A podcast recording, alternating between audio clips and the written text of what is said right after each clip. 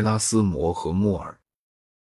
埃拉斯谟二度访问英国，逗留五年（一五零九年至一五一四年），一部分时间在伦敦，一部分时间在剑桥。他对于激发英国的人文主义起了不小影响。英国公学的教育，直到不久以前，还几乎完全保持他当初所想望的那种样子，彻底打好希腊语和拉丁语的基础，不仅包括翻译，也包括韵文和散文写作。科学尽管从十七世纪以来就在知识方面占最优势，倒认为不值得上等人士或神学家注意。柏拉图的东西应该学。但是柏拉图认为值得学的科目另当别论。所有这些都和埃拉斯摩的影响方向一致。文艺复兴时代的人怀有漫无边际的好奇心。海辛哈说：“动人耳目的变故、有趣的戏情、真闻怪事，从来也不够满足这些人的欲望。然而最初他们并不在现实世界里，却在固执堆中寻求这种东西。”埃拉斯谟虽然对世界情况有兴趣，但是不会生蛋消化，必须先经过拉丁语或希腊语的加工炮制，他才能同化吸收。对旅行人的经历见闻要打几分折扣，而普林尼书中载的什么奇迹觉悟，倒深信不疑。不过，人的好奇心逐渐从书本转移到现实世界里，大家不再注意古典作家笔下的野人奇兽。而对实际发现的野人和奇兽发生了兴趣。加利班来源出于蒙台涅，蒙台涅的食人生番出于旅行人。食人族和头生在肩膀下面的人，奥赛罗曾眼见过，不是从古代流传下来的话。这样，文艺复兴时代人的好奇心就从向来文学性的渐渐转成科学性的，好一股新事实的洪流排山倒海而来。人们起初只能让这洪流挟持着往前涌进，那些老思想体系显然错了。亚里士多德的物理学、托勒密的天文学以及葛兰的医学，再勉强扩展，也不能包括已有的种种发现。蒙台涅和莎士比亚满足于混乱，从事新发现其乐无穷，而体系乃是从事新发现的死敌。一直到十七世纪。人们构造思想体系的能力才赶上关于各种事实的新知识。不过，所有这些话扯得离埃拉斯摩远了。对他来讲，哥伦布不如阿哥船航海者有意思。埃拉斯摩的文字癖深到无可救药，恬不知耻。他写了一本书叫《基督徒士兵须知》，奉告未受过教育的军人，说他们应该读圣经。还要读柏拉图、安布洛斯·杰罗姆和奥古斯丁的著作。他编成一部包罗宏富的拉丁语格言集，在后几版中又增补许多希腊语格言。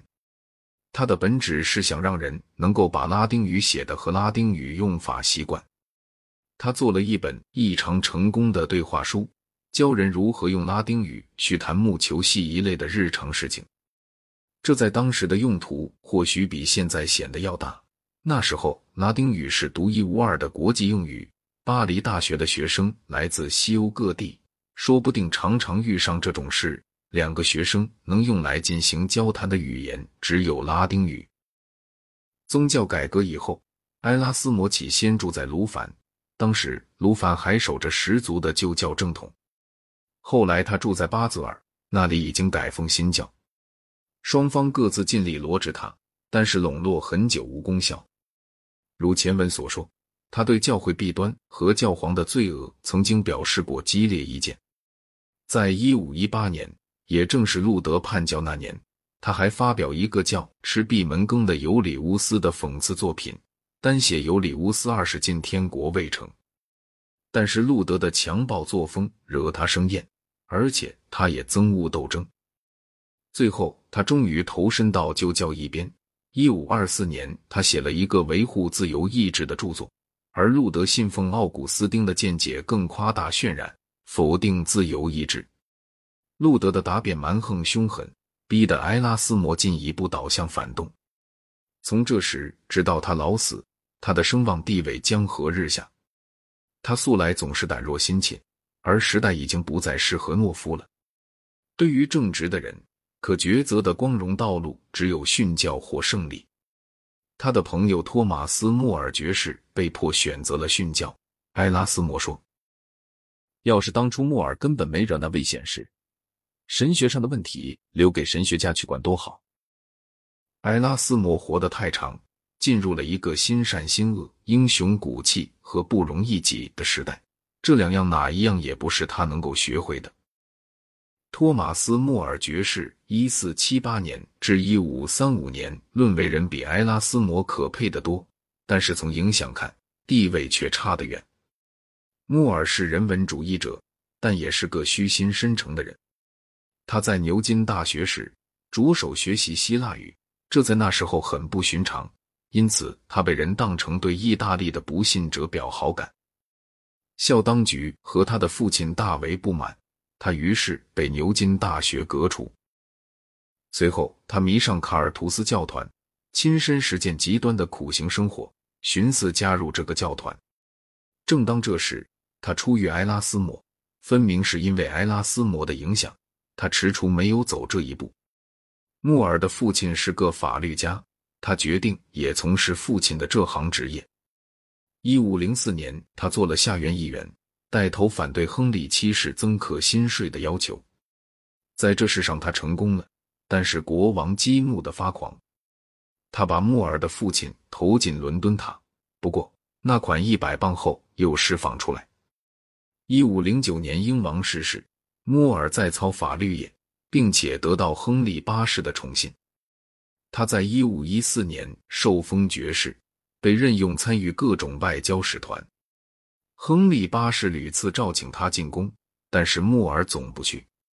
最后，国王不待邀请，自己到他在彻尔西的家中和他一同进餐。穆尔对亨利八世并不存幻想。有一次，人家祝贺他受国王的爱顾，他回答：“假使我穆尔的人头真会让他得到一座法国城池，这磕头准得落地。”乌尔季倒拜时，国王任命穆尔为大法官来接替他。